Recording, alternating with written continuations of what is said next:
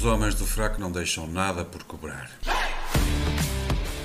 Olá, sejam então todos muito bem-vindos aos Homens do Frac. Esta semana vamos tentar descobrir quem é o pai da criança chamada Povo Luso, ou acabar por descobrir que fomos todos adotados. Vamos ainda às compras e tentar apalpar o preço dos tomates nos supermercados.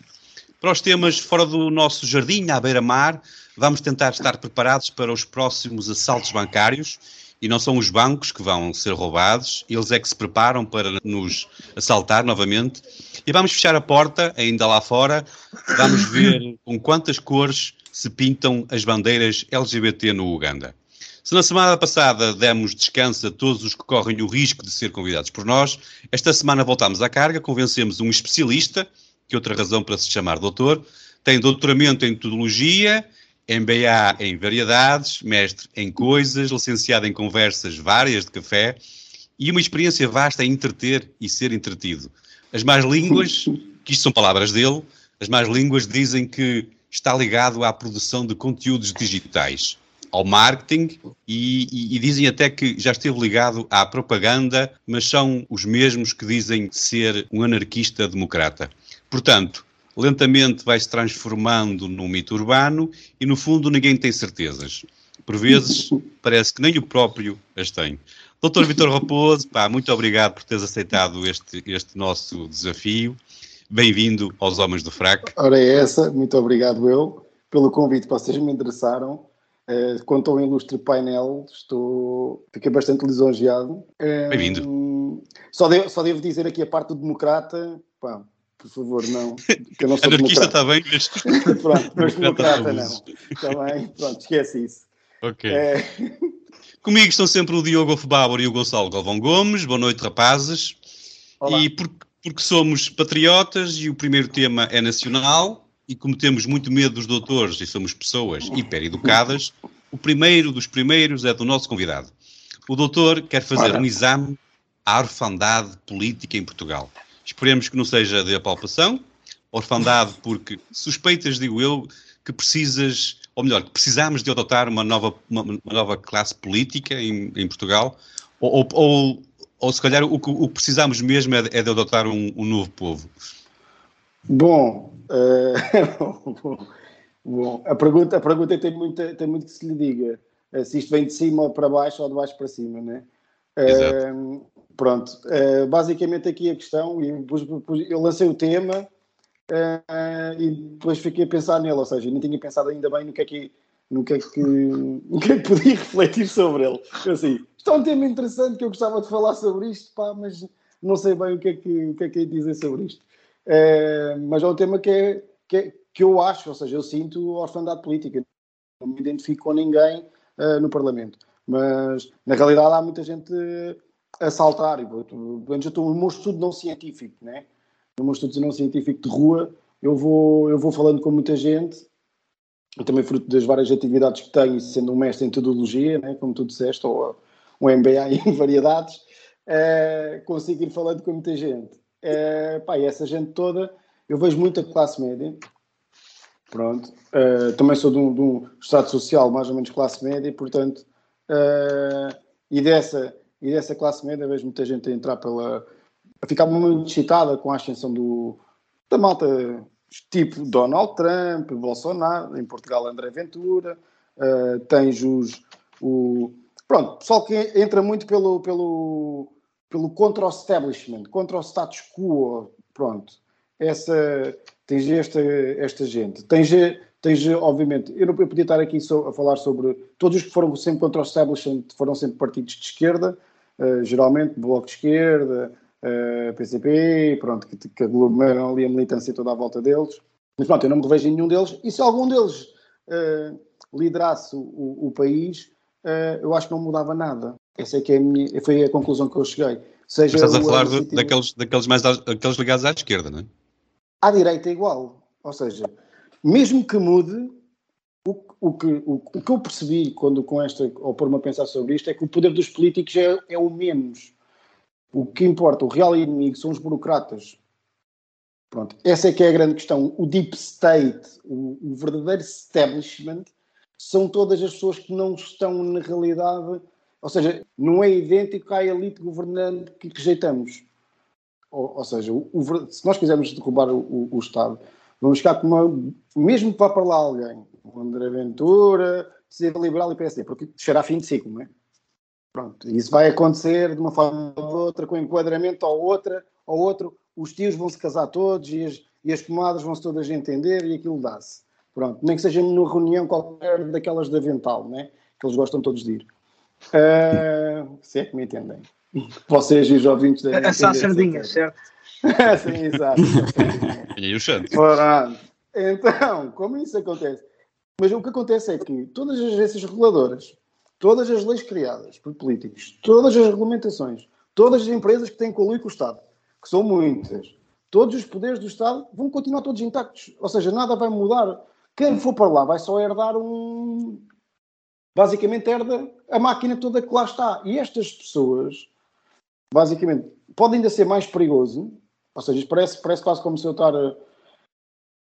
Eu não, eu não tenho um. Eu não é que eu não seja a favor de um, de um discurso anti-establishment ou anti-deep state ou anti-burocratas que lá estão, mas estes burocratas, ou seja, os funcionários públicos, os gajos o judiciário, as empresas, esta malta, eles todos devem favores uns aos outros, todos fazem favores uns aos outros. Eles é que são o principal inimigo. Pronto. Basicamente é essa, é essa a conclusão que eu cheguei. E eles têm uma coisa, eles nunca chegam a ir a votos. Nunca. Estes são os gajos que nunca vão a votos. Quem vai a votos, eles não estão eles são imunes a eleições. Por isso é que os políticos e esta, este, o teatro, o circo todo que nós vemos, né, parece o português tem uma coisa, o português, e se calhar não é só uma coisa portuguesa, mas a pessoa de manhã tem um, há uma notícia sobre uma coisa qualquer e às oito da noite quer uma, quer uma solução no jornal da noite. Obviamente é só, é só espuma, não, não há mais nada, percebes? Portanto, passa muito por aí. Mas... E, e. Diz, diz, diz. Não, eu queria dizer. Pode interromper à vontade. Obrigado, obrigado. Não, eu estava, eu estava a ouvir-te atentamente e a pensar, mas o, o quanto, tu, quanto tu lembraste de trazer este tema, chamaste-lhe orfandade em Portugal.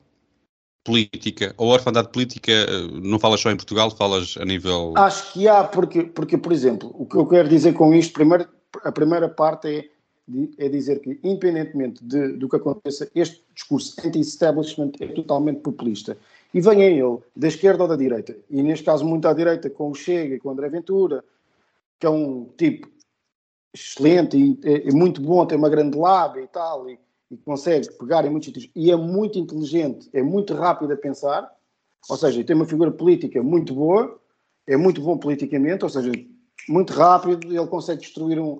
É uma experiência de, de comentarista de futebol, ele destrói em debate qualquer pessoa. Uh, pronto, para o Jornal Expresso, o Rui Tavares ganhou todos, claro, a gente sabe, mas tirando isso, é, pronto, para qualquer pessoa com, que pense um bocadinho consegue perceber que o André Ventura ganhou uma parte dos debates, só não ganhou ali com, com o Marcelo Rebelo de Sousa, talvez.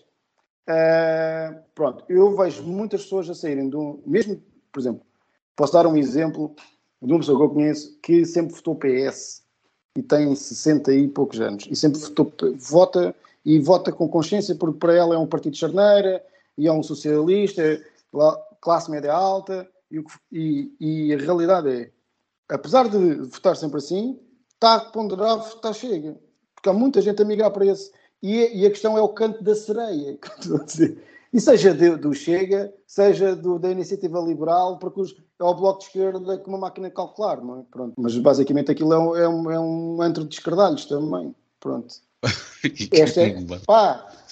Posso, posso, é, é, o, é o que é? É a minha é opinião, só me compromete a mim, como é, mas, mas é o que é. Pá, o PSD é um saco de gatos como o PS, pronto. Muitos interesses, muitos favores, portanto nada, nada muda, ser, ou seja, e nada muda para mim, por isso, na história política eu não tenho ninguém, ou seja, não há nenhum partido que diga literalmente, que o problema são as burocracias, são as agências do governo, são as empresas públicas, são os, os parasitas que vivem à volta disto tudo. Pronto, porque, porque tu tens, é assim, os pensionistas trabalharam, estão a receber de um, de um, de um sistema, seja ele a Caixa Geral de Apresentações, seja o Sistema de Segurança Social, estamos a falar de um, de um, de um sistema Ponzi, né? que vai dar o estouro, de, de uma forma ou de outra, vai dar sempre o estouro.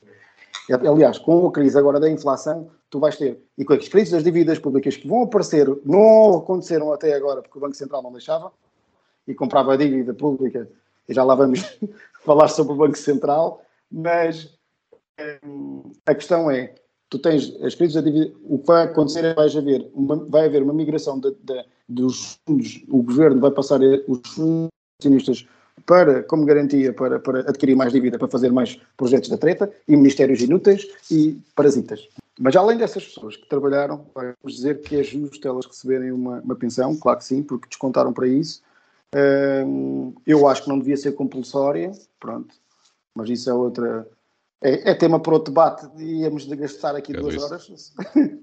a questão do, do para cima ou para baixo e do orfanato político, tu não tens ninguém, nenhuma voz, na realidade, todas elas debatem só a procurar soluções do Estado, quando o Estado foi o principal criador do problema. Pronto. Então vais procurar soluções na, na própria, dentro da própria máquina que já criou o problema. Por isso, é que, por isso é que eu me sinto órfão politicamente. Eu não tenho nenhuma voz que me defenda contra esta gente toda. Percebes? Porque tu tens monte, montes de, de, de, de funcionários públicos. Tu tens, por exemplo, uma Câmara de Lisboa neste momento que consome sozinha mais de todas as outras câmaras municipais, todas. Isso, Mas aqui pá, a responsabilidade é, é desta, desta, elite que tomou conta de, de, do poder ou, ou, será do povo que se habituou a, a, a, ser, a, ser, a ter um papá que, que olhe por ele? Epá, eu não sei onde é que isto... Eu, essa é uma excelente pergunta. Eu não sei mesmo onde... É mesmo uma excelente pergunta, que eu não sei aonde. Onde é que isto ficou? Porque, por exemplo, nós, há 500 anos atrás, tivemos os descobrimentos, descobrimos o caminho marítimo para a Índia. Nós éramos uns gajos que inventávamos, demos-nos ao mar, ou seja, há toda essa história, né? E depois estamos uns bananas, hoje em dia, basicamente. Não, porquê? Eu, eu penso, eu penso que isso acontece, e eu penso que isso acontece hoje em dia, porque nós também importamos muitas, ou seja, estamos a falar de, de um mundo, neste momento, um mundo, o um mundo é um mundo e sempre foi, ou seja, independentemente da, da, questão da expansão monetária e de grandes teorias económicas, o mundo sempre se rege por uma, por uma questão: acesso a matérias-primas e energia. O mundo rege sempre por. A vida humana é à base disso: matérias-primas e energia. Então, então pronto, Portugal, Portugal teve há 500, há 500 anos atrás, estava na ponta mais ocidental da Europa, as matérias-primas estavam cá caríssimas, éramos os últimos a pagar, ou seja, os intermediários todos comem com, com a sua parte, como é óbvio, porque os transportes não se fazem de grátis, não fazem de borla, né? o pessoal pensa que é tudo de borla, é tudo grátis, mas não é. E nós o que é que fizemos? Fizemos ao mar. Só que o mar, nós, nós para passar o cabo do bujador fizemos 20 tentativas por aí, mais ou menos, uma coisa assim do género. É, ou seja, tivemos de ter coragem, morreram pessoas, claro, e, mas tivemos que inventar e ser inventivos e desenrascar-nos. Portugal sempre. Aliás, há uma imagem portuguesa que é o gajo com um arame e com um cordel arranja qualquer coisa, quase. E nós perdemos isso. E nós perdemos isso a importar ideias da Europa para cá. Ou seja, nós estamos a, a, a, tentar funcionar num país que é altamente criativo.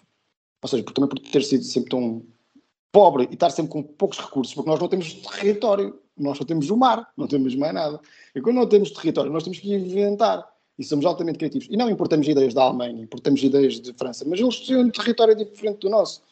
E o que acontece é nós perdemos aí. Portanto, há, há responsabilidade nesse aspecto, para mim, em termos culturais e de, de, de ideia do que é que, de como é que se gera uma nação, há, obviamente, uma, uma questão de responsabilidade do povo em ter-se deixado de manipular a entrar dentro desse esquema mental diferente do nosso. Porque nós, a nossa identidade, e se vamos analisar a nossa história, não é assim. O povo português não era desta forma. E hoje é, é desta forma e é manso. É manso. E porquê é que achas que isso acontece? Quer dizer, porque às vezes temos a ideia de que em Espanha eles são diferentes, atravessamos a fronteira. Chega cá grátis. O isso dinheiro chega cá grátis. É isso. É. É, deixa-me ouvir então a opinião do é, deixa-me ouvir a opinião do Gonçalo e do Diogo em, em relação a esta matéria.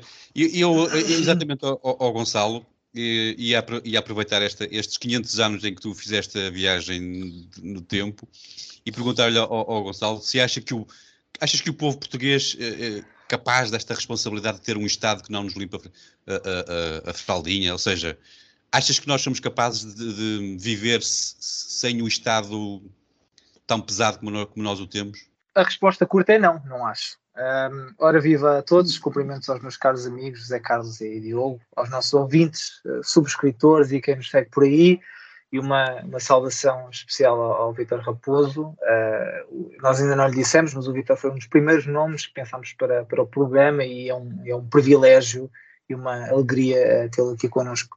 Obrigado mais uma vez por, por estares por, por cá. Um, há, um, há, um, há uma espécie de lugar comum para quem vive fora de Portugal, que é uma, uma genuína incompreensão sobre a situação do país. Portugal tem condições para tudo e quem, quem, quem passou uh, por fora sabe, sabe que isto é verdade. Uh, principalmente aqui no norte da Europa, passamos metade do ano com mau tempo, muitos meses quase não há sol, a agricultura não presta, as pessoas são fechadas, a comida é uma tristeza, e mesmo assim as coisas funcionam melhor e não é por acaso. E, e, é difícil fazer uma análise sem concluir, com, com pena e com algum embaraço, que o problema de Portugal são os portugueses. Não é má sorte, não é destino, somos nós, nós somos o problema. Há uns, há uns meses escrevi um artigo uh, no, no, jornal alemão Portugal Post com o título Agarrados ao Fundo. E nesse artigo falo daquilo que considerei as seis razões para Portugal não sair da cauda da Europa. Uh, vou só enumerá-las sem desenvolver muito, o texto tem alguma dimensão e nós não temos tempo mas eu vou só fazer aqui um, um resumo muito rápido. Uh, as seis razões. Razão número um: somos um povo que cultiva, cultiva a inveja e despreza o sucesso dos outros. O, o, que mais aborrece os portugueses não é, não é estarem mal, uh, é o vizinho estar melhor do que eles. O bem-estar dos, o bem-estar dos outros chateia-nos mais do que, do que o nosso mal-estar. Razão número dois: consideramos qualquer acumulação de riqueza sempre imerecida, injustificada e merecedora de punição. O chamado ódio aos ricos, mesmo quando os ricos não são bem ricos, ou quando a fortuna que têm vem de trabalhar, de correr riscos, de criar empregos e também de gerar riqueza para os outros. Razão número 3. Somos pouco exigentes com, com a nossa classe política. E, e, há muitos exemplos para isto, mas um dos mais recentes é a TAP. A gestão que o governo fez da nacionalização, os custos que isso trouxe e o, e o culminar de, de, agora ter que reprivatizar a empresa, uh, menos de três anos depois, devia colocar, pelo menos, assim, um número conservador, meia dúzia de pessoas a cumprir pena de prisão por gestão danosa do erário público, com, com, com o nosso Primeiro-Ministro à cabeça. Mas em vez disso, os portugueses provavelmente dar-lhe-iam outra, outra vitória eleitoral. Somos, somos, no fundo, mais exigentes com o treinador do nosso clube do que com o nosso governo. Razão número 4. Somos uh, corruptos na medida que conseguimos. Esta é, é, é polémica. É? Portugal finge que detesta corrupção, mas os portugueses adoram cunhas, adoram. Os portugueses Vai, adoram a sempre... polícia que safou a multa, o médico passou a nossa mãe à frente da, da, lista de espera, o emprego que se conseguiu na função pública naquele concurso, concurso arranjado. Uma grande parte dos portugueses, precisamente porque é premiável esse tipo de coisas, só não é corrupto porque não tem oportunidade. A integridade moral é uma questão de princípio, não tem a ver com o valor monetário das coisas e a nossa tolerância face à corrupção, é porque intimamente não a condenamos. Só aqui para acabar as últimas duas, uma que, que, que Zé Carlos, tu, tu, falaste, somos mentalmente dependentes do Estado, é a razão número 5. Somos todos, políticos, empresários, trabalhadores, criamos o Estado e tornámos-nos escravos dele. Os portugueses querem que o, Estado, que o Estado tenha um canal de televisão, que tenha uma companhia aérea, centenas de empresas públicas que nos dizem que são essenciais, mas ninguém percebe muito bem porquê queremos o Estado na economia, queremos mais leis, mais regulamentos, queremos que o Estado resolva, e a verdade é que muitas vezes melhor, a melhor ajuda que o Estado podia dar era é mesmo sair da frente. Sexta e última, esta é mais uma embirração pessoal, eu tenho que reconhecer. Uh, achamos que os títulos académicos são posições nobiliárquicas e temos excesso de protecionismo. Portugal é o único sítio que eu conheço, não é que eu conheça muito, mas conheço alguns sítios, uh, em que um licenciado em Geografia quer ser chamado doutor. Isso reflete-se numa espécie de sistema de castas muito dissimulado, mas que está instalado na sociedade. A pessoa do escritório julga que está numa casta superior ao operário, mesmo que este até ganhe mais e faça, e faça mais, uh, esteja mais qualificado. Disse aos miúdos, eu lembro-me disso quando estava, quando estava na escola, uh, que os cursos profissionais são para os burros e que os inteligentes têm que ir para as universidades, mesmo nem que seja, nem que seja para estudar a psicologia das pedras. E esta, esta estratificação é das coisas mais absurdas que existe no nosso país. Isto dava, dava muita conversa, mas fico-me por aqui. E se estas seis razões não explicam tudo, explicam pelo menos uma, uma grande parte do problema. Muito bem. Deixa-me então agora perguntar ao Diogo, uh, e para, para terminar em grande, porque ele que é um liberal. E, e portanto, mas ele é um liberal, não esta nova raça de liberais que há bocado o doutor Vitor Raposo estava a insinuar, uh, mas uh, portanto um liberal em princípio não gosta do, do, do Estado papá. Uh, mas a ideia aqui, só para fechar, será mesmo, será que mesmo uma, uma sociedade sem, sem funcionaria sem qualquer tipo de, de pai, sem um, um, um Estadozinho, pelo menos por mais pequeno que fosse? Uh, eu pessoalmente prefiro ser uh, órfão a ter um, um, pai, um pai abusador, não é? Uh, mas, mas olá, olá a todos. Um, um, cumprimento e um agradecimento especial, obviamente, ao, ao Dr. Vitor Raposo por ter juntado a nós e, e, e, como a Gonçalo disse, é um privilégio enorme tê-lo aqui. Mas também ao pessoal do, do ao staff do Spotify, o staff do Spotify, que está certamente a ouvir, e eu sei que estão a ouvir, porque o nosso, nosso último episódio foi novamente marcado com o aviso de informação sobre a Covid, aquele aviso informe sobre a Covid uh, no Raio Esparta, e considerando que a única coisa que aparece na, na, descrição do episódio que indicia que, esse, o tema, que a Covid pode ser um tema é o excesso de mortalidade, das duas uma. Ou eles relacionam o excesso de mortalidade com alguma coisa que tenha a ver com a Covid, e nós sabemos que não foi a doença, ou então são ouvintes e ouvem-nos, e foi por isso que souberam que nós falamos sobre a Covid durante o programa e como tal, eh, e como estou certo que é este o último caso, fica aqui o nosso, o nosso abraço a estes atentos fãs eh, que trabalham no Spotify. Eh, em relação à orfanato política, particularmente em Portugal, nós, quando nós estivemos com, com o João Mendes, o nosso primeiro convidado, nós, nós abordamos esta questão da, da inexistência de alternativas partidárias em Portugal. E, e eu, na altura, referi que a, que a direita não existe. Ou seja, não existe ninguém em, em Portugal que defenda uh, a liberdade e a soberania do indivíduo como uh, princípio primordial. Uh, os únicos que se dizem de direita, sem vergonha da palavra, é o Chega, mas o Chega defende a tabulação de preços. O Chega não é, é já falamos sobre isso várias vezes, o Chega não é eh, não tem alicerces eh, ideológicos, eh, é, é, o que os ventos determinarem, anda, anda ao sabor dos, dos apetites populares e os apetites populares pediam tabulação de preços, já falaremos disso mais à frente. A IEL ameaçou ser esse adulto na sala, mas a IEL rapidamente se deixou contagiar por, por outros vícios de, de poder instalado e mais do que isso cometeu, diria, erros e deu tiros nos pés que lhes vão custar muito caro porque ele uh, rejeita ver que muito mais do que uma fissura uh, entre a esquerda e a direita, uh, económicas, clássicas, há na verdade uma facção crescente de insatisfeitos, insatisfeitos, mas sobretudo de, de despertos. há pessoas que se aperceberam nos últimos três anos, sobretudo, que vivem rodeadas de, de mentiras, e que organizações internacionais, governos, eh, corporações, partidos, comunicação social, vivem todos com o único objetivo de os enganar, de, de os doutrinar, de os propagandear.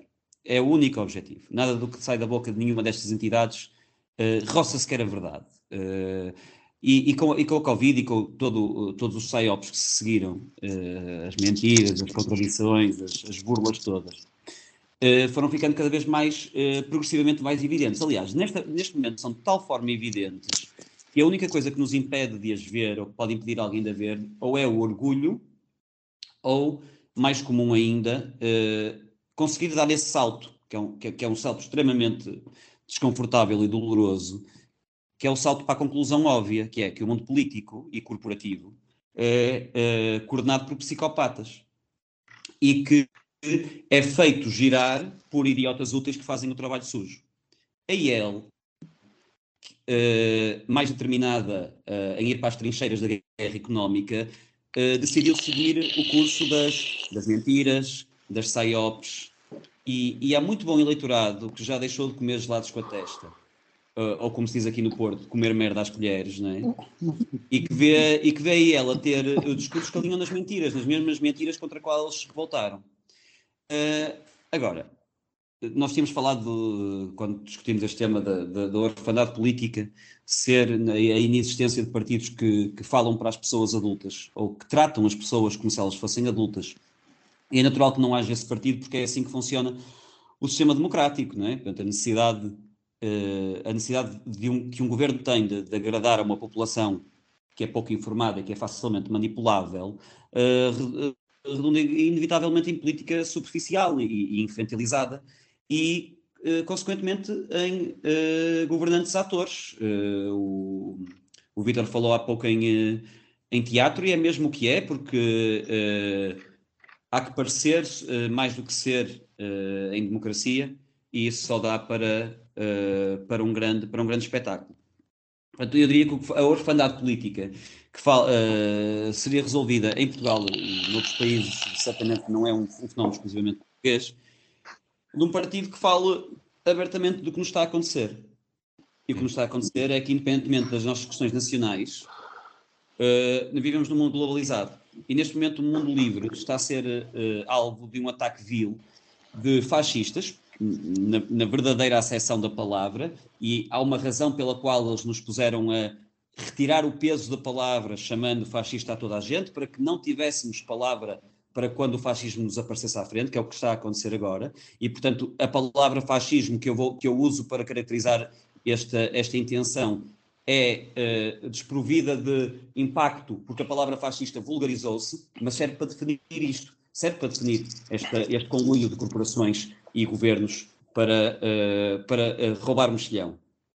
E este mundo livre está a ser uh, alvo de um ataque de fascistas que vão segregar, que vão censurar, que vão mentir, que vão roubar, que vão prender, que vão injetar é?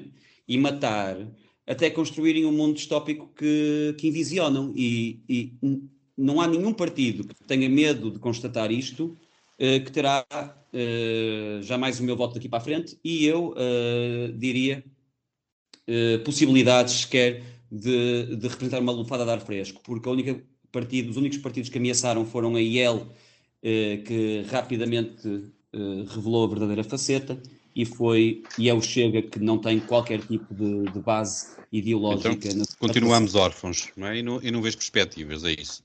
Uh, não, mas como disse, às vezes mais vale não ter pais do que ter uh, pais que tornam a vida mais difícil. Muito bem. Avançamos, vamos, a, vamos a, a avançar na, na, na, emissão.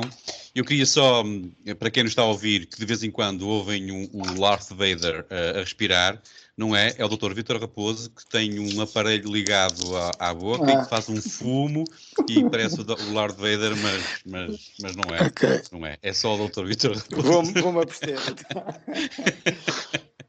Muito bem, vamos, okay. continuamos na, na, nos temas nacionais e, e, dando voz aos funcionários desta empresa de cobragens difíceis. Esta é mesmo difícil porque nos dói muito na carteira. Vamos continuar com o Diogo Podia perfeitamente ser uma expressão a tripeiro, tipo, ó oh, Diogo vai mais compras, mas não é. O Diogo quer mesmo falar desta coisa moderna e fruta da época que é o controle dos preços e que o povinho do que falávamos há pouco quer muito, um, ou gostava muito que fosse possível. E, e, esta coisa ainda mais moderna e atual que é o ódio aos supermercados. Eu, Diogo, para ti tenho duas perguntas. Começando pelo fim, o ódio aos supermercados não será uma coisa subconsciente? até útil, se calhar, porque assim responsabilizamos a comida pela nossa obesidade e gorduras acumuladas. E a segunda pergunta: o controle dos preços nos produtos de primeira necessidade, como a comida, que estávamos agora a falar, não deveriam mesmo ser tabulados? Tu... Não sei qual delas responder primeiro, honestamente. Estou completamente perdido. Uh, mas vou começar por, por prefaciar, porque, e é importante e é, é absolutamente essencial uh, contextualizar a minha intervenção, que é, é eu, não, eu, não pesco nada, eu não pesco nada de economia. Uh, esse é o contexto que eu quero criar. Hoje o episódio versa muito sobre temas económicos, e, e este até fui eu que eu trouxe, mas eu tenho apenas uh, conhecimentos básicos e superficiais de economia relevantes, ao, ao, contrário dos meus colegas paineleiros que sabem, que sabem da poda. Portanto, eu não vou. Uh, e não é por não dar importância à economia, pelo contrário é mesmo uma incapacidade física de aprender. Começam a falar em taxas de juro e eu transformo no, no, no cartoon que tem que pôr palitos nos olhos para, para manter abertos. Não dá. E, outros terão essa reação a outros temas. Eu, por exemplo, adoro literatura e, e, e há muito economista que não ia conseguir ler uma página dos Lusíadas. Uh, eu sou um gajo de, de, das humanidades, das artes, no fundo, um gajo da parte uh, imaterial da vida, da parte estética e espiritual uh, da existência humana e, portanto, interessam-me pouco os, os, assuntos mundanos e passageiros de que trata uh, a economia. Portanto, instado a falar uh, sobre assuntos económicos, eu tenho duas opções. Ou faço de conta que sei de que é que estou a falar, não é?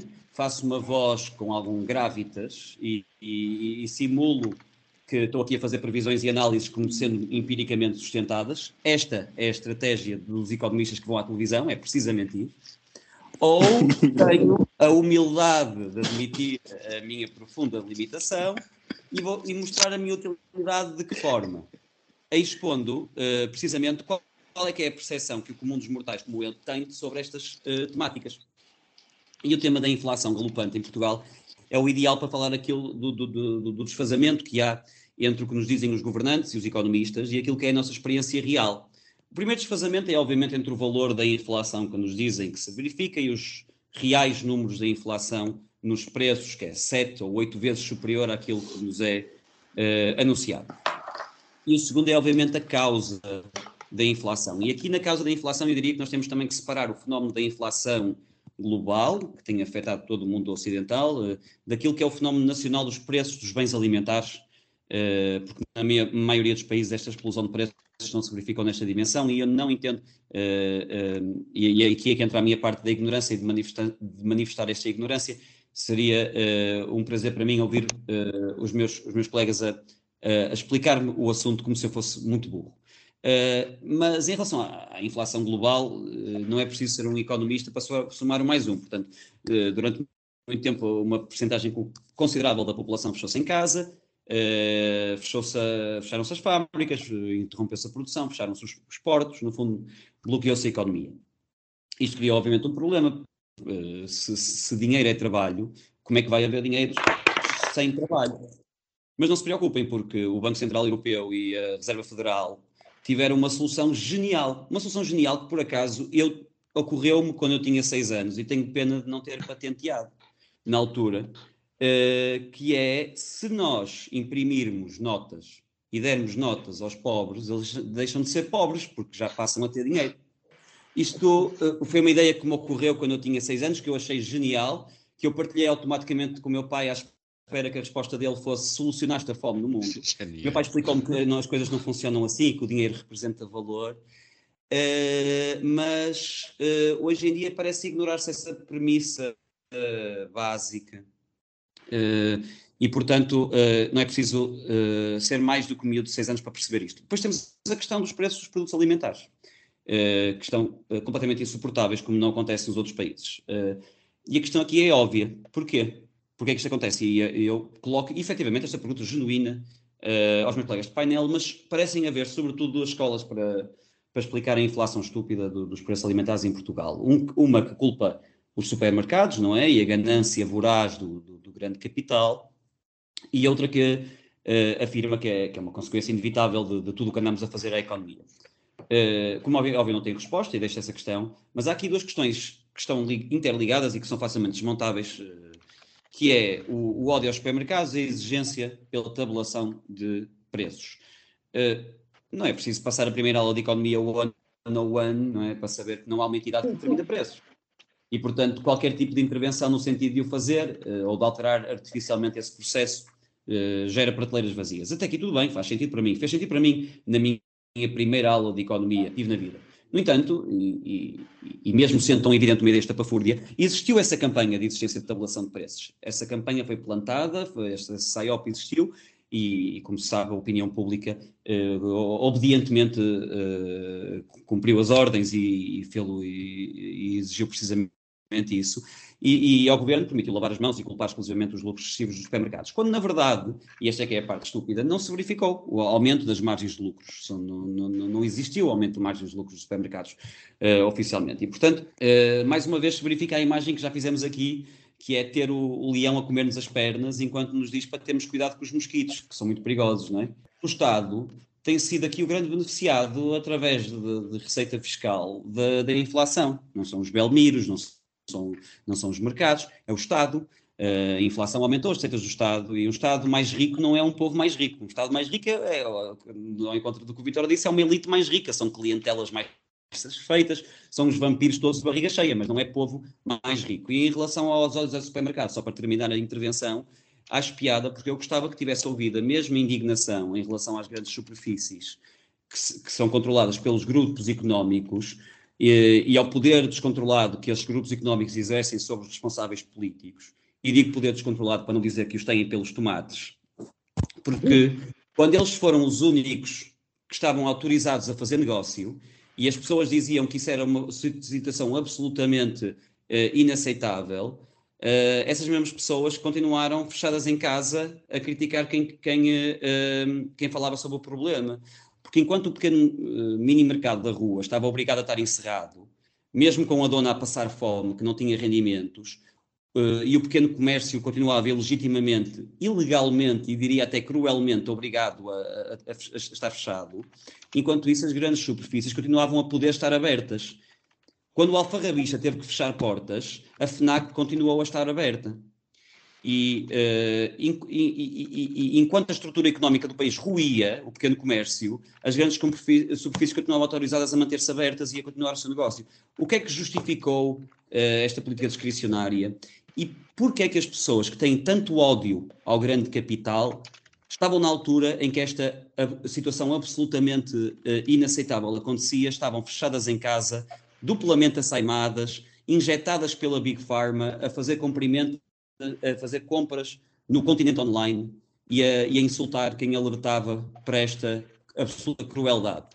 Uh, o ódio pelo grande capital é seletivo. É seletivo se ele é necessário ou não uh, para a sua vida. E naquele momento em que as pessoas estavam em casa, era. Portanto, o continente dava um jeitaço na altura. É pena que na altura o mito mercado tivesse fechado e que ninguém tivesse aberto a boca. Passando a ti, doutor, e eu imagino que tu não és homem para ir às combas, porque tu, tu és homem de ter um quintal, de certeza absoluta. Sim, Portanto, sim. O, teu, o, teu, o teu quintal não sofreu com a inflação. Não. É.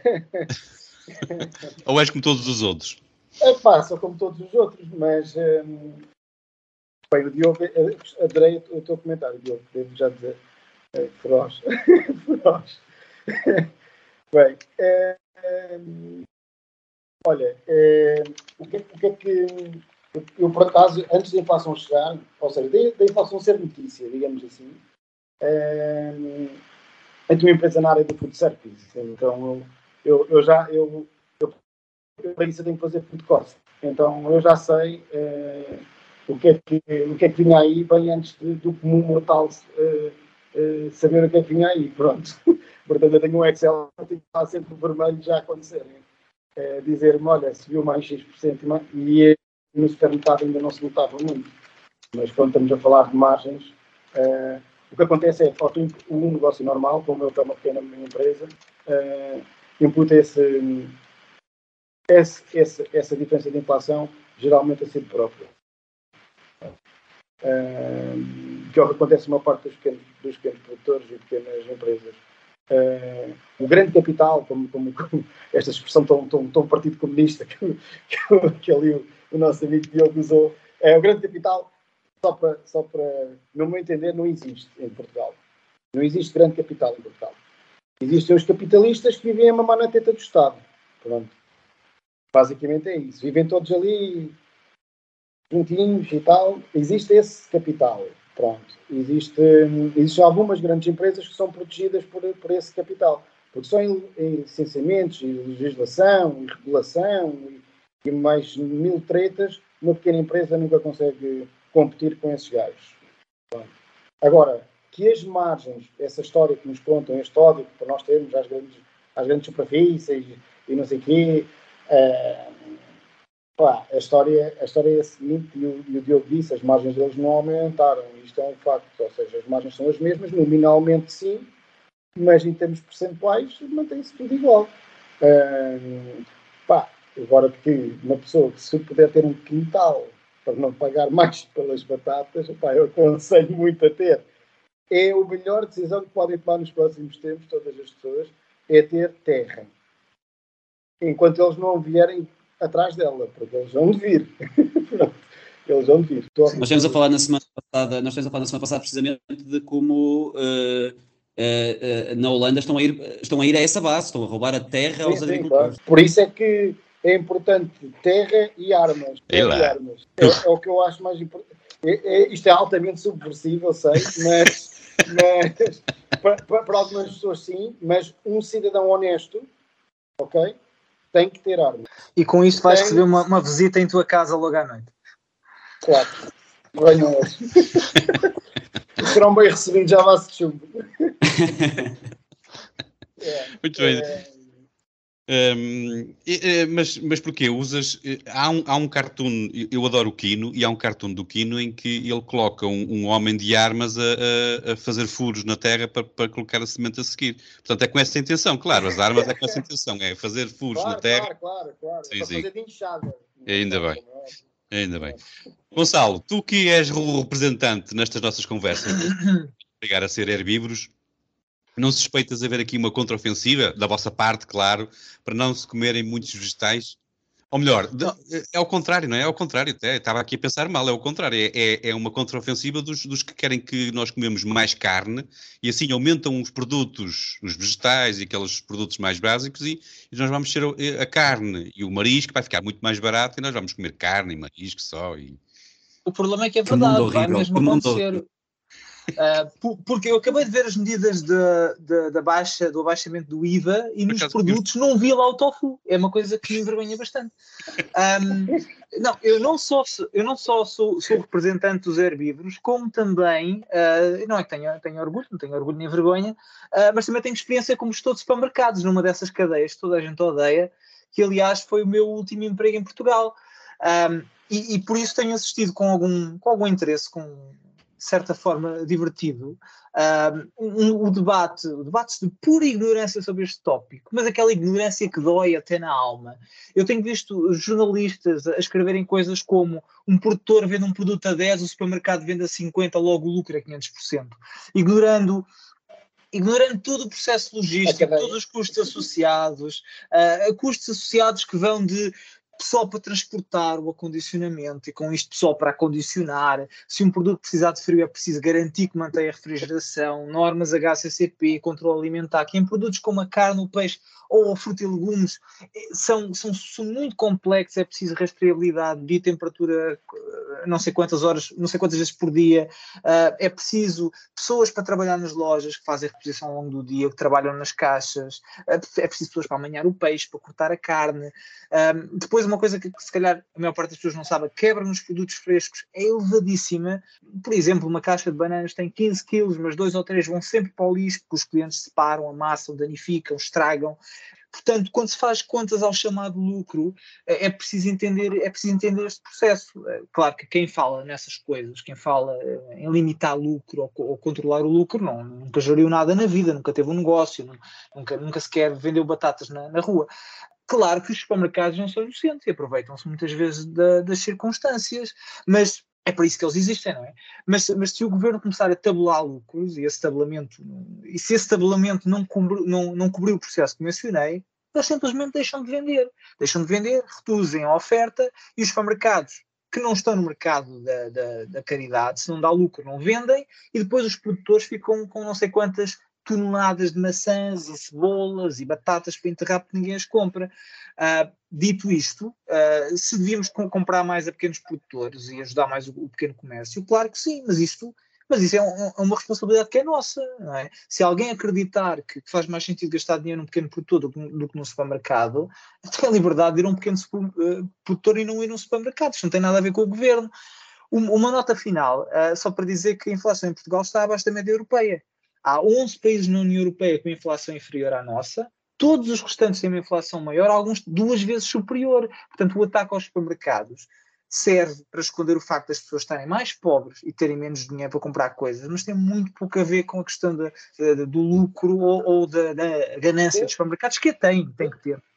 Deixa-me só uh, uh, adicionar aqui uma questão, Gonçalo, ao teu comentário, que é, o pessoal fala muito destas questões da inflação e da subida dos preços, não ouço ninguém a falar de produtividade. O problema dos preços, dos preços terem tanta, tanto impacto na nossa, na nossa, nas pessoas, na carteira das pessoas, é simplesmente que as pessoas ganham pouco. E são, ganham pouco porque são pouco produtivas. Ninguém ouve ninguém ter um plano sobre produtividade para o país. Essa é que é a questão. Tu precisas é ter mais produtividade, precisas ganhar mais. Se só ganhasse mais, isto não diria tanto. Pronto. Claro. É, é, por isso é que aquela questão do ódio e tu falaste daqueles seis pontos, é? Uh, do ódio ao lucro, do, da inveja quase latente e permanente do, do, do, português típico, e o resto é tudo sucedâneos daí, dessas duas grandes características, uh, são, são, são principalmente é a questão de nós não produzirmos, nós somos pobres, somos, não somos produtivos, e nem a falo sobre produtividade. Mas ah, aqui, eu, eu, queria voltar aqui atrás, o, o, Gonçalo, já agora só para terminar e avançarmos para o, para o tema seguinte, mas an, antes disso, uma questão para os três. Porque o, o Gonçalo tocou nisso e, e, e hoje, uh, em Portugal, uh, a discussão depois andou à volta do tomate ser o fruto ou não. Não é isso que eu quero que vocês uh, me deem a vossa opinião, se o tomate é um fruto ou não. mas esta redução do IVA em, em determinados produtos, isto, vamos lá ser irá funcionar ou as coisas, o preço vai continuar igual, quer dizer, e apenas se, se vai deixar de receber IVA na, nos pepinos, não é? Ou não? Ou vocês acham que vai haver uma redução de preços naqueles vai produtos? Vai mudar tudo, vai mudar tudo, tudo. Vai mudar? Tu és crente. Tudo, tudo, claro que sim, então não sabes, claro. É crente. A resposta é básica, não, claro que não. E estas margens perdem-se na cadeia de valor. Perdem-se sempre. Porque, como o Gonçalo estava explicou, ele explicou, ele explicou basicamente eh, eh, eh, como é que isto funciona até chegar ao supermercado. Ou seja, uma parte das pessoas não tem noção disto. Uh, porque nunca tiveram negócio, pronto, trabalham no escritório ou vivem. E, e as pessoas que escrevem nos jornais, os jornalistas, vivem em Campo de Ourique, na Lapa, nas Avenidas Novas. Nunca saíram da cidade. Pronto. Eles vão à cidade, vêem um caracol, parece que vão ver uma vez sem vida selvagem. Ah, é isto. Então. É, é esta isso. gente, é esta gente que aparece nos noticiários à noite. E que, e, e, no fundo, são influências da opinião do, do, do de, da maioria dos portugueses. É, essa que é essa. É, são estes que eu, a mim me assusta. E então vocês, quer tu, quer o Gonçalo, a falarem de jornalismo, vocês foram buscar os jornalistas e logo jornalistas portugueses, por amor da, da santa. Eles são, nós, infelizmente, eh, mas enfim. Bem, vamos avançar, saímos. Vocês têm mais alguma coisa a dizer? Para fechar? Não, eu não mas ele não via que... a, minha, a minha pergunta. Diz, diz, Vitor. Uh, uh, não, só, só para dizer que. Uh, IVA, sobre o IVA. Não, não estou à espera que, que, que, os produtos baixem de forma radical, mas qualquer baixa de impostos para mim é relevante. Portanto, sim, venham mais. Tu, eu não vi respondida a minha pergunta de porque é que, este, uh, porque é que o, a, a, inflação em Portugal teve tanto impacto na venda dos produtos alimentares em Portugal, fenómeno que não se vê noutros países com inflações uh, semelhantes ou superiores? Olha que eu acho, eu acho que há, Diogo. Eh, eu, eu, os, os, preços que eu vejo aqui na Alemanha cresceram de uma forma. Eu não consigo, eu não, não tenho uh, o mesmo, a mesma percepção que vocês têm dos supermercados aí, mas aquilo que eu tenho visto aqui, a Hungria tem 23% de inflação, portanto acredito que também tenha sobrado para, para os produtos alimentares. É? Se calhar é a percepção que nós temos é que na nossa, na nossa freguesia está sempre tudo pior, mas não sei se será e, e, pior e em Portugal. Tem a ver com o rácio, o rácio também do que ganhamos. Uh, sim, sim. Mais uma vez a questão do que ganhamos é muito importante. Uh, e depois tem a ver com custos, porque nós não produzimos quase nada é, é a questão, nós importamos tudo, ou quase tudo, deixamos de produzir tudo. Obviamente, se noutros países a inflação sobe, nós quando cá chega está muito mais caro. Claro que há pequenos produtores, há a cereja do fundão e há as maçãs de alcobaça, é pá, mas o resto das coisas não se... vem tudo de fora, tudo, tudo, tudo. Uhum. Pronto, vais ver, vais ver. Isso é um dos problemas da. A origem dos frescos em qualquer supermercado uh, encontras três ou quatro portugueses, o resto é tudo de outros países. Então estás a pagar aos outros, todos, toda a gente tem que ganhar até ele chegar aqui. Por isso é que é mais caro. Porque deixámos de produzir tudo. Isso é a principal dúvida minha em relação à, fixação de preços, é precisamente sobre se vamos negociar com os fornecedores ou com os produtores, é tínhamos que negociar na Costa Rica, não é? E nós não podíamos fazer o mesmo para os ordenados, ou seja, mandar vir ordenados de fora para nós, chegavam cá mais altos. Se é só mandar vir. Exatamente, fazíamos como, como o resto dos produtos. Ok, vamos, a, vamos avançar. Saímos do país, já chega, vamos até lá fora. O nosso convidado para o tema internacional quer debater o colapso da banca e o papel dos bancos centrais no caminho para a servidão. Sim, hoje, hoje os temas realmente, pimba, são todos. Isto serão apenas palavras tuas, eh, Dr. Vitor Raposo, porque eu, eu adoro os bancos e tenho a dizer que são organizações encantadoras, muito solidárias, amigos do seu amigo e que nunca me pressionaram para pagar as prestações que eu tenho em atraso dos meus 11 empréstimos. Portanto, Dr. Vítor, colapso da banca, pá. Eh, eu quero te recordar que isto, este não é o local para, para, fake news, ok? Isto quer dizer. Okay. É que tu queres dizer não, com não. o colapso do sistema bancário? Isto, isto alguma vez aconteceu na vida? Bom, é, esse, adorei o teu disclaimer, não é? Claro. É, o teu disclaimer é bom, pronto. Já sei que tu és muito amigo dos banqueiros. Bem, o, depois da queda do SVB, pronto. É, há coisas que já estavam, já estavam desde. Havia, esta preparação já vinha de país desde 2008. Em termos, em termos concretos de bancos comerciais, não é? O SVB fez muita coisa mal feita, vou tentar explicar aqui o que é que senão o pessoal adormece e o Diogo também vai adormecer com essa conversa mais séria. eu, eu, eu, eu, também sou um curioso do, do, do, da economia, ou seja, não, esta não é a minha área. É, gosto de, de, estar por dentro da, parte mais mundana, de, de, isto mexe depois com a vida das pessoas. É porque a realidade, no fim do dia, é uma de bigorna. É, a verdade é sempre inflexível, a realidade é sempre inflexível. O que acontece é, influencia, o que acontece na realidade influencia sempre toda a gente. Uh, esse, esse é um facto uh, que eu gosto sempre de pensar, porque por isso eu gosto de estar sempre atento ao que é que está a acontecer na realidade, independentemente de eu concordar ou não com ela, mais vale saber o que é que posso contar. Dito isto, este disclaimer, vem para aí uma, uma queda do, do Deutsche Bank, pelo menos o pessoal dos, dos credit default swaps está fortemente nisso. Pronto. Não sei se, se, já viram o filme A Queda. Uh, se não viram, vejam. Uh, explica basicamente o que aconteceu nessa altura. Uh, eu queria comparar a coisa numa, num, num, sentido mais profundo, que é qual é que seria a medida essencial que, uma vez implementada, representaria um passo definitivo rumo à liberdade. Porque, é, porque no fim do dia somos todos escravos aqui do, do dinheiro e da divisa e, do, e da expansão da monetária e tudo mais. Ou seja, colocando isto de outra forma, qual é que seria a medida que, sem a qual o avanço da liberdade é totalmente impossível? Para alguns economistas libertários e entusiastas de liberdade, com quem eu debato, falo e tudo mais, em geral, eles não se contentam, ninguém nunca se contenta em assinalar só uma medida. Pronto. É sempre muitas. Eu basicamente fiz aqui um conjunto de 10 medidas que todos concordam.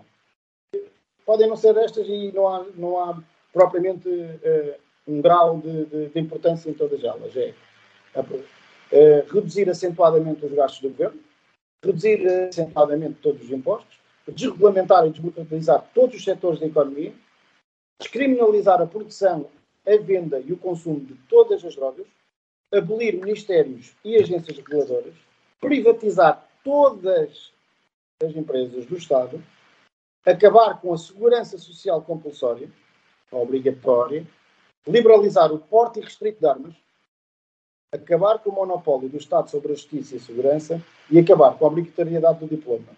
O nono ano e ensino público e essas tretas todas. Ou então ter não sei quantas escolas têm que ter um ensino público, depois, depois há exceções. Ainda mesmo que uma destas medidas fosse adotada, o que já seria altamente assinalável, pronto, apenas uma já seria um caminho qualquer, Uh, entre todas estas medidas, a minha preferida, aquela que para mim é a mais importante de todas, é reduzir os gastos do, do, do Estado. Porquê? Porque essa é a fonte de toda a tirania. É por meio dos gastos que o governo consegue impor, aplicar e fazer cumprir todos os seus éditos. Os gastos do governo são a origem da nossa servidão. São eles que financiam a própria máquina arrecadora de impostos, as burocracias e agências reguladoras, que proíbem a livre concorrência a criação e perpetuação de dezenas de ministérios, a maioria deles todos inúteis, só para alimentar a sua própria clientela e dos seus milhares de parasitas que o Estado tem. A criação e manutenção de empresas do Estado que não apenas monopolizam o mercado, como também são invariáveis cabides de empregos, como todos sabemos. E pronto, é, isto só para citar assim as, as mais importantes. Mas para mim, uma única medida que seria adotada e representaria um duro golpe, em todas as outras seria, sem dúvida, a redução dos gastos do governo. por isso, mas há um facto muito incómodo e que está relacionado com a queda da banca. Os gastos do governo nunca serão reduzidos enquanto houver um Banco Central. Porque não apenas a teoria explica, como a própria prática já explicou isso. Ou seja, não há um único país no mundo, desde a segunda metade do século da década de 70, quando deixámos de ter o padrão moeda-ouro, quando deixámos de ter isso, não há nenhum país no mundo com um Banco Central que tenha genuinamente reduzido os seus gastos. Todos eles têm aumentado os seus gastos. O Banco Central tem duas funções neste momento técnicas. Vamos Vou tentar explicar isto de forma mais uh, simples, também para, em caso de nos entenderem. Que é, o sistema bancário é, é, protegido pelo, pelo Banco Central, que carteliza esse sistema bancário de bancos comerciais e permite que este opere com reservas fracionárias. Uma reserva fracionária é, o banco tem um euro, pode emprestar 10. Mais ou menos é, é isto. Isto cria uma certa expansão monetária. Pronto, mas é, se fosse só bancos comerciais, esta expansão seria mais ou menos limitada. Pronto pela, pela própria fração em si. É como posso entender. E o segundo é financiar os déficits dos governos. Para o governo gastar, o governo arrecada dinheiro. Arrecada dinheiro em impostos, é óbvio, mas também a títulos de via, de, de, de, dívida. E por essa via, o que é que ele faz? Eh, ele limita essa dívida para os bancos comerciais, diz vamos ter, vamos ter, eh, ter esta dívida, o Banco Central empresta aos bancos comerciais, os bancos comerciais compram a dívida do, dos Estados. Neste momento está totalmente. Nem o Banco Central tem mão nisto. Isto está completamente desregulado. Então, eh, o, o, a Espanha emite 220 mil milhões de dívida, está a criar mais dinheiro. De onde? De lado nenhum. O dinheiro não existe. Isso vai sempre criar o quê? Expansão monetária. O que é que acontece? Caso não existisse um Banco Central, a quantidade de economia, de dinheiro na economia, mantinha-se relativamente constante. Era basicamente sempre a mesma coisa. Poderia ser aumentada temporariamente pelo sistema bancário, caso eles praticassem as tais das reservas fracionárias, mas essa expansão seria relativamente restrita. Sendo assim, a quantidade de dinheiro relativamente constante, havia um limite tanto para a quantidade que o Estado podia arrecadar via impostos, quanto para a quantidade que podia pedir emprestado aos bancos. Se o Estado, imagina, começa a pedir muito dinheiro aos bancos. Depois os bancos não têm dinheiro para emprestar às empresas, para, para emprestar às pessoas, a taxa de juros sobe, começa a arrecadar mais impostos, as pessoas revoltam-se, tem revolta popular. Ou seja, isto caso não existisse um Banco Central. Então o Estado ia ter muito mais cuidado. Isto é como, quase como tu teres um filho que gasta um monte de dinheiro até que tu lhe cancelares o cartão de crédito. Acabou-se. Pronto. Pois. Depois o gajo vai ter que andar na. É a conversa outra vez do papá, não é? Quer dizer, aqui um... É, é um bocado isto. É um bocado isto. É, mas o que acontece neste momento é que com o Banco Central, os limites para a expansão do governo e para o governo, imagina, é inadmissível, é impossível. Como é que tu consegues imaginar? Mandaste todas as pessoas para casa e conseguias ter dinheiro para quando houve os lockdowns e, e os layoffs e conseguias estar aqui a imprimir dinheiro e a dar dinheiro às pessoas. E esse, obviamente isto iria acontecer. É, vou tentar voltar um bocadinho atrás eu estava a falar da questão das reservas fracionárias. Basicamente, quanto mais o Estado se endividar, quanto mais o Estado pedir dinheiro emprestado, menos dinheiro sobra para os bancos emprestarem às pessoas. Em consequência disso, uh, maiores serão os juros uh, cobrados pelos empréstimos às empresas, pessoas, privados. E mais impostos o Estado teria que criar, caso não existisse um Banco Central. Então as pessoas iam revoltar-se contra esse governo. Não é por acaso, quando há inflação, no fim de um sistema, de um, de um momento, de um ciclo económico inflacionário, os governos que lá estavam caem todos. Nós podemos ver isso, imagina, na Rússia, no, no, a exceção do Hitler tem a ver com um ciclo económico de, superinflação. Portanto, há muitos exemplos que provam, provam esta, esta teoria. Um, o que acontece é que, neste momento, os, os limites sobre a expansão do governo em todas as áreas da vida como aconteceu, fiquem em casa, tomem esta vacina da Big Pharma, pagamos nós, é de borla, testes à borla à bruta, uh? Estas, essas coisas todas. Quem é que pagou isto? Isto não, não é à borla, isto não é grátis. Né? É, aliás, a ser grátis. grátis. A única coisa que o Estado tem são as paredes que lá estão, tudo lá é Octafarma. Basicamente, portanto, não venham com tretas. É, mas pronto, sempre que, sempre que há algum déficit, o que é que eles dizem? Ligam para, ligam para o Banco Central e dizem, ligai as máquinas. Gente Só que há um intermediário. O intermediário consegue continuar a emprestar dinheiro às pessoas, consegue pensar assim: se tu fosses um banqueiro, uh, eu sei que tu gostas muito dele, Zé Carlos, uh, mas se tu fosses um banqueiro, vê, vê, vê a questão desta forma. Se tu fosses um banqueiro, tu pensas assim: pá, eu vou emprestar estes gajos, que estes gajos estão-me a garantir, um Estado não vai à falência, a probabilidade de default é quase nula, eu empresto a estes gajos, estes gajos dão-me um título de dívida garantida, eu chego ao Banco Central, os gajos dão-me o dinheiro e eu continuo a ter dinheiro para emprestar às empresas e às pessoas para eles fazerem mais dívida eu ganho dinheiro dos dois lados. E tem metade da dívida está segura. Basicamente é assim que os bancos operam. Pronto. É, um dia isto dá um estouro. não é? Porque isto é assim, quando crias uma bolha, a bolha, a bolha, a bolha vai criando. Em 2008 já arrebentou com a Lehman Brothers. O Deutsche Bank está, está falido desde 2008.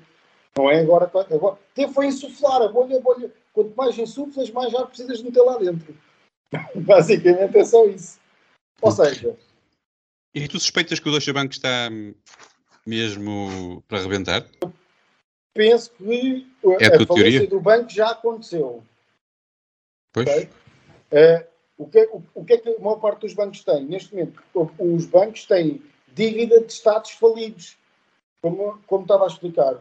Tu, quando estás, um Estado está a emitir dívida, o Estado está a dizer não é o Zé, nem o Manel, nem o Jaquim que vai pagar hoje, mas é o João, o Pedro, a Joana e a Maria que vão pagar amanhã daqui a 30 anos. Ou 40, tu estás a hipotecar pessoas que ainda nem nasceram. Tu nasces com dívida. E isto só é possível porque há um Banco Central que a emite, que assegura por trás. Disto de dinheiro de Fiat não vale nada. Este dinheiro não está relacionado com nada, está relacionado com confiança. Se tu amanhã o Deutsche Bank cai, vai cair montes de bancos, vão cair montes de bancos. Porquê? Porque há uma vai toda a gente a correr para as, para as caixas ATM levantar o dinheiro. Então o segredo é não ter dinheiro, não é? No, no banco, que é aquilo que eu faço. Eu já estou, eu estou à frente, estou à frente do meu tempo.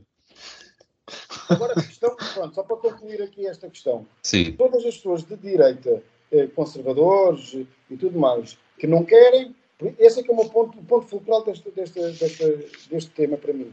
Todas as pessoas de direita, sejam os conservadores, eh, sejam pessoas, sejam libertários, liberais clássicos, liberais sociais e o que parta. Os, os bloquistas. E liberais toda a linha também. Liberais toda a linha, exato. Isso mesmo. Obrigado, Gonçalo. Uh, essa pessoal de esquerda, a questão é para, para os de direita que não querem ver os governos de esquerda com inúmeros programas para perverter a moral e os bons costumes, devem pedir a abolição do Banco Central. Todas as pessoas de esquerda não querem um governo de conservadores impondo a sua moral e os seus bons costumes, devem pedir a abolição do Banco Central. Todos os países hoje são menos livres do que eram há uma década. Em todos os países onde há um Banco Central, a liberdade regrediu. A questão monetária, para mim, é hoje o assunto mais pertinente para quem preza a liberdade. Empresa do Estado, agências reguladoras, ministérios, perdem todos importância frente à máquina de criar dinheiro que é o Banco Central todos estes organismos do Estado, que existem no Estado, não resistiriam um ano sem a primeira, que é o Banco Central. Acabem com o Banco Central e uma parte das despesas que nós temos a pagar impostos desaparecem no Estado. Muito bem. É, e ficamos e, e podíamos fechar o, o, o, episódio por aqui porque esta foi a bomba. Acabar com o Banco Central. Uh, mas eu queria perguntar uma, há aqui uma, uma questão que entretanto se levantou, uh, que é o facto de que isto. Uh, Ouvem-se muitas, é claro que, que, isto são, são, nós também temos as nossas, toda a gente tem direito a ter a sua opinião, há, há muitas opiniões que surgem e, e isto, e, e, há, e, há, aquelas teorias mais conspiratórias que se lembraram de dizer que isto é tudo culpa dos amigos do Trump. E a minha pergunta, Diogo, para ti é, isto é, é um, uma, uma teoria conspirativa, tu há quem diga também que tu és um, um amigo de, das teorias da conspiração. Uh, e eu queria... São mais línguas, são mais línguas. eu queria ouvir a tua, a tua, a tua uh, uh, opinião em relação à primeira, que isto é tudo uma teoria dos, dos grandes capitalistas, de, culpa dos grandes capitalistas e eles é que querem destruir o mundo e acabar com isto tudo. E... Para mim, a, a, a, banca é uma entidade mística, etérea. Ou melhor, eu percebo no, no fundo fundamental em que é que consiste e como é que funciona o sistema bancário. Mas toda a, a retórica sobre a banca e tudo que se fala sobre a banca, para mim, é absolutamente indecifrável. Uh, isto porquê? Porque eu tenho uma, uma, uma, opinião que de facto não costuma cair bem nos, nos, meios políticos em que me insiro mais. Ou seja, ou seja, eu acredito que o Estado é um cancro na economia que a riqueza e a, e a, e a prosperidade são, são criados pela iniciativa do indivíduo e pelo, e pelo altruísmo forçado uh, a que obriga o sistema de troca livre. O que significa que eu estou mais próximo de liberais e de amantes desse grande capital. Uh, por outro lado, eu acho que o sistema bancário é uma fraude. Uh, e é fraude, e por que eu acho isto? Porque leva a cabo práticas burlonas que se eu e tu tentássemos fazer, estávamos na, na cadeia que desde logo emprestar dinheiro com juros, uh, emprestar, emprestar, com juros, desculpem, dinheiro que não têm. Uh, como é que isto é legal? Nós, nós, nós aceitamos isto com naturalidade porque uh, foi assim que sempre vivemos e é o sistema do, do, no qual nos sustentamos, mas isto é pornograficamente indecente. a minha dúvida é, e, e, pode, e pode responder aqui alguém se se sentir apto para tal, eh, eu há bocado falava das, das, pessoas que pareciam ignorar as regras básicas da economia, mas a verdade é que as mesmas pessoas que parecem muito perturbadas com o facto de bancos centrais e governos e etc. imprimirem dinheiro uh, que sem valor, uh, imprimirem dinheiro do nada, uh, trabalharem com dinheiro criado a partir do nada, uh, por que essas mesmas pessoas não veem com a mesma preocupação que bancos o façam? O façam? Portanto, a diferença aparece aqui ser se é uma entidade pública ou uma entidade privada, mas nós sabemos que a promiscuidade das duas uh, é de tal forma escandalosa que no caso de falência, como se adivinha agora em breve, os bancos sabem que poderão contar com fantoches bem instruídos, esses fantoches são os nossos governantes, que os salvarão com o dinheiro do trabalhador comum. Portanto, porque é que uh, bancos centrais criarem dinheiro a partir do nada não é um problema mas uh, bancos fazerem-no e lucrarem com isso não é um problema. Isto, a, a, dúvida, admito que possa parecer muito ignorante, mas é, é legítima, é honesta. É. Porque, porque deixa-me só responder já aqui, muito, muito, só brevemente aqui. Eu quero, eu quero. Que eu penso, que é, uh, se tu tiveres, um, há aqui uma questão, há em muitos países uh, é proibido queimar dinheiro, nos Estados Unidos é proibido, é, é, é crime. O Brasil é, não sei se na Europa é, não, não, não pesquisei para, para, para, saber isso, mas em muitos países é. O que quer dizer que o dinheiro não é teu, mesmo que tu tenhas depositado no banco. Pronto, dinheiro é de alguém. Certíssimo. Neste caso é do FED, é do Banco Central. É do sistema, é do sistema. É, é do sistema, não é? Pronto. Pois é isso. Uh, isto é mesmo... E o que é que isto não incomoda as pessoas? Como não incomoda as pessoas serem assaltadas por um indivíduo, mas se for o Estado e o IRS a virem à tua casa fazer uma auditoria uh, para saber o que é que tu tens e roubarem-te, roubam-te, porque na realidade, se tu não pagares os impostos, vais preso, é um roubo na mesma. Portanto, e isso não incomoda as pessoas. Pois é, isso. É a mesma coisa. É. Muito bem. Gonçalo, hum, tu, tu que és um homem dos, dos números, das tabelas, das estatísticas, ajuda-nos lá. Porque eu, isto, aquela cena do, do silicone eu ainda entendo, ok? Mas agora, pá, chegarmos à Suíça e o crédito suíço, estás a ver? O que é que aconteceu ali? Quer dizer, o, o Vitor o Vitor já respondeu, mas. O, o Vitor já respondeu e, e, ele também, também lembrou-me que eu tenho conta no, no Deutsche Bank e agora estou a pensar na vida. Ah, portanto, obrigado. Amanhã, amanhã às 8 da manhã vou estar à porta a dizer para me devolverem o meu dinheiro. Uh, bem, o problema do, do Mas eles acabaram de dizer que o dinheiro não é teu. O doutor, o doutor Vitor Raposo também te disse isso. Pois, mas é uh, mesmo não sendo meu, eu prefiro tê-lo emprestado cá em casa. Um, o, grande problema do, do Credit Suisse, uh, que, como, como o Vitor Raposo já disse, vem, vem de trás, vem de 2021, porque, porque meteram uma carrada de dinheiro num, num hedge fund americano chamado Archegos Capital Management e quando este fundo uh, colapsou em 2021 uh, veio um prejuízo que, que se estima em mais de 4 bilhões de dólares. Portanto, foi Uh, o, a crise na banca, neste banco especificamente, também tem, tem uma, se calhar uma má gestão, eu diria, não, não percebo do assunto para fazer esse julgamento, mas parece-me que, que encaravar 4 bilhões de dólares num, num, único fundo de investimento não é a coisa mais, mais, mais prudente. Nós dizemos uh, diversifiquem os vossos investimentos e, e estas pessoas, se calhar, não pensaram nisso.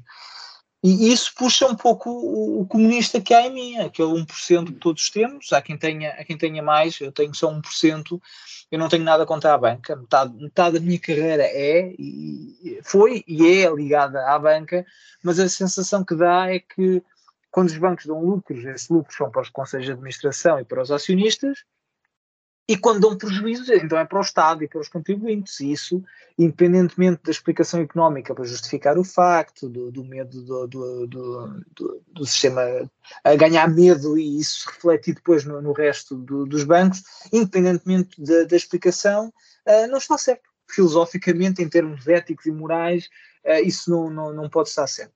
Agora, esses problemas também aparecem ou, ou, ficaram mais destapados porque a economia mundial está numa fase complicada, muito mais complicada do que a maioria pensa. É? A, a maioria de nós anda aqui um bocado com a cabeça enterrada na terra sem perceber o que é que está realmente a acontecer. Foram anos de taxas de juros a preço de nada, a governos a despejarem eh, dinheiro na economia sem que existisse uma real necessidade para isso disseram às pessoas para ficarem em casa e salvarem vidas, mas elas agora arriscam-se a ficar sem casa por causa disso.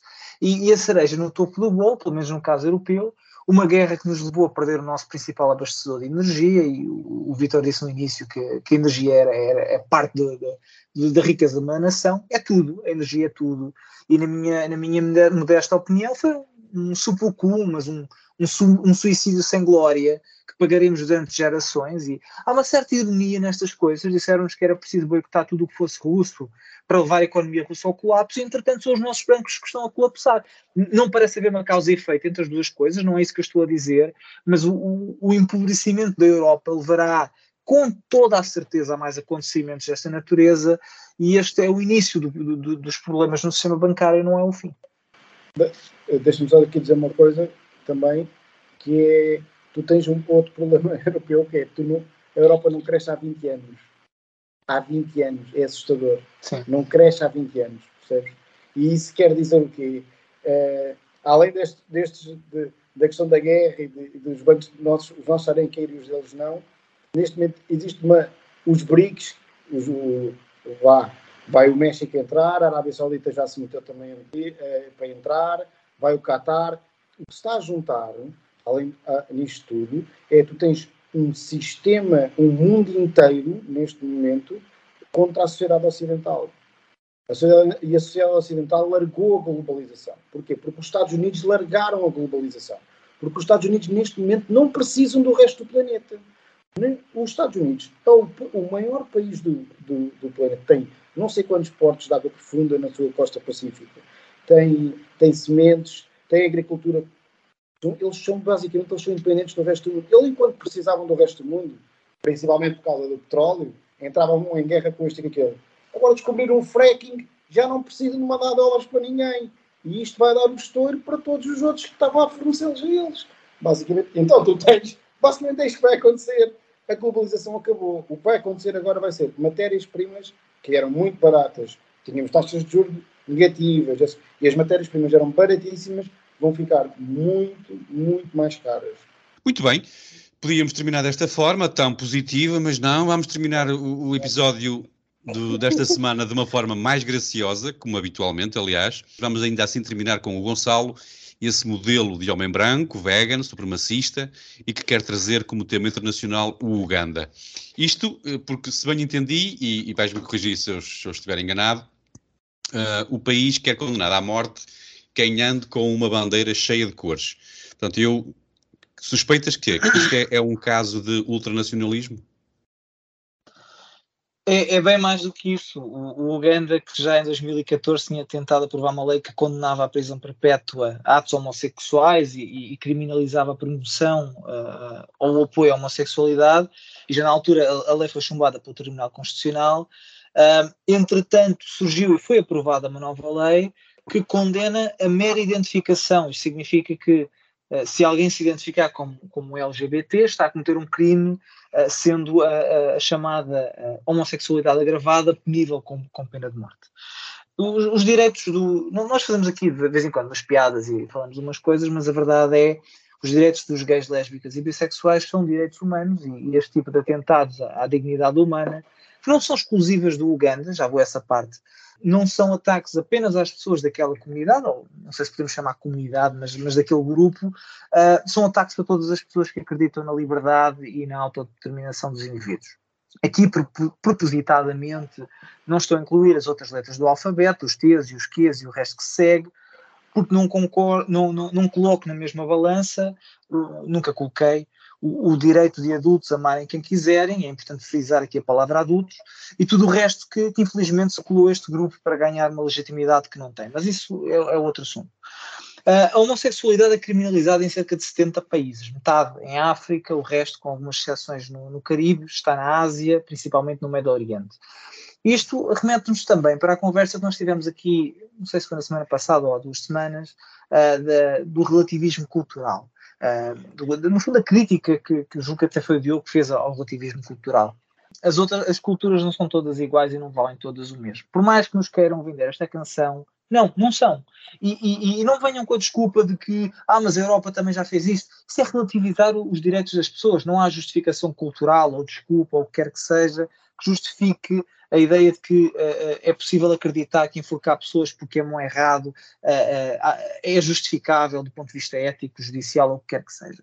Mas isso também nos devia servir para, para lembrar do privilégio, do privilégio enorme que temos e que muitos não apreciam, de, porque vivemos num, num tempo estranho, o privilégio de vivermos em países que são o farol dos direitos humanos do mundo. Os direitos eh, LGB, aqui incluo também o T, na Europa e nos Estados Unidos andam focados em pronomes em, em, e em obrigar-nos a fingir que a biologia não existe, uh, enquanto em algumas partes do mundo são uma questão de sobrevivência. E eu, eu quis trazer este tópico porque é um tópico que é importante, é um tópico que, que é essencial e que infelizmente uh, se perde porque, porque há muita poeira à volta do, do, dos chamados grupos LGBT e, e, e, este tipo de coisas deviam nos chamar a atenção.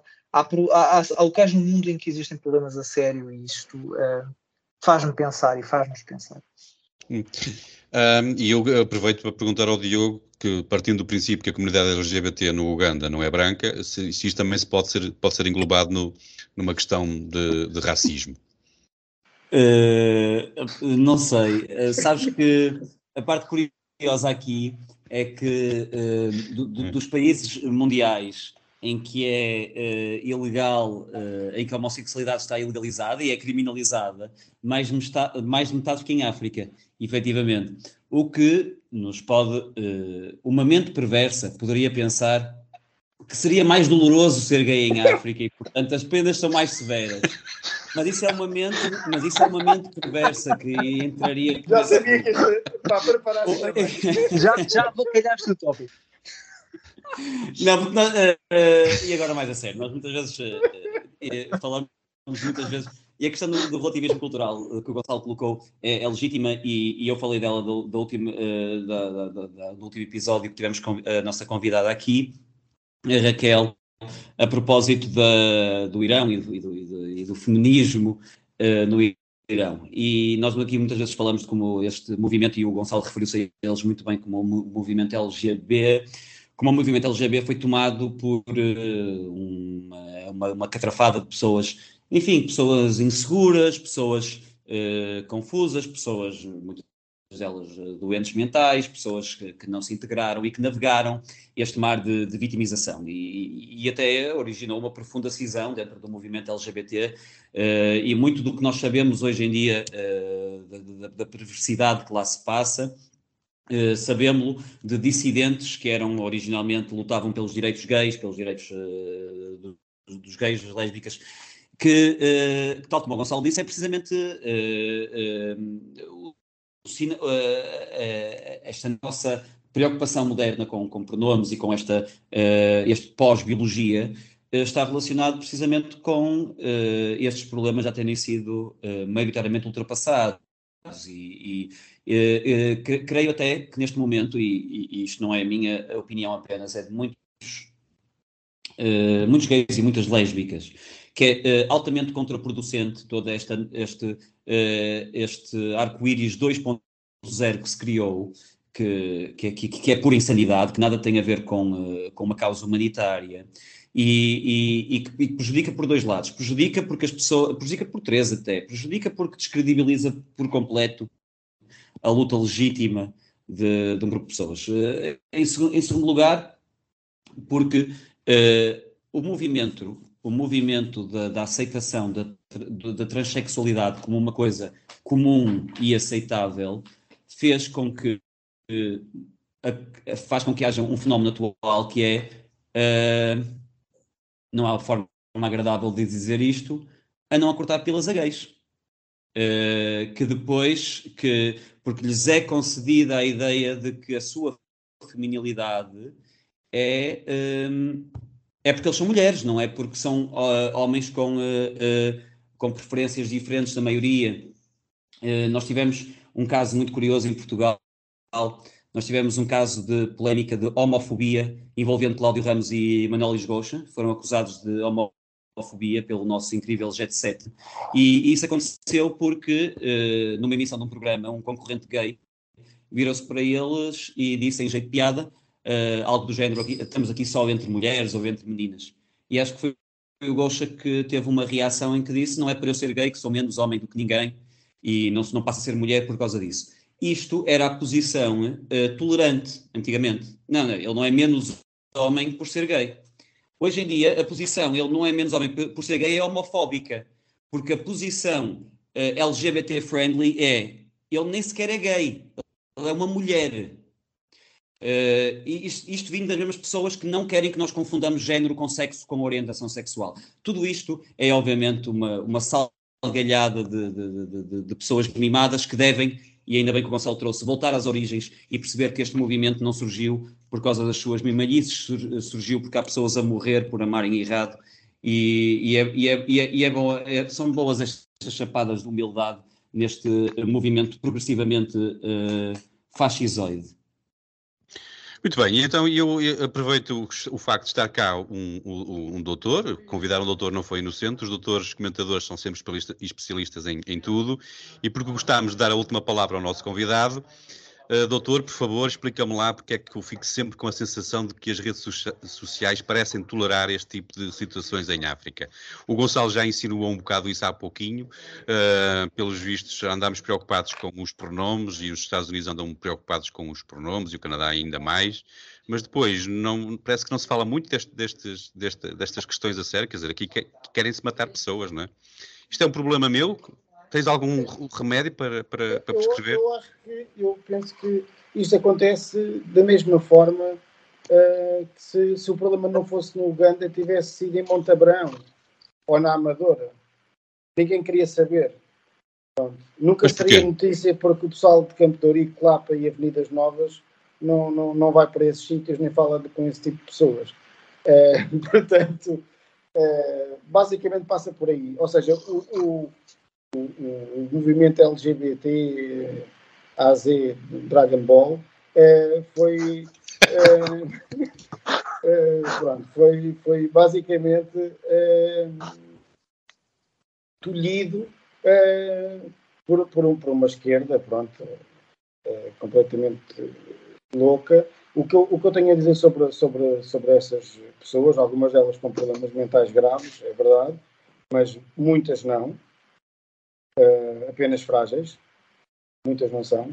A minha, a minha questão é, eu como libertário, uh, não, não, não, não me diz, ou seja, eu não me importo nada que uma pessoa possa ser uh, homofóbica, possa ser um objeto racista, estou um pouco marimbando, desde que ela guarde as, as observações dela para si própria.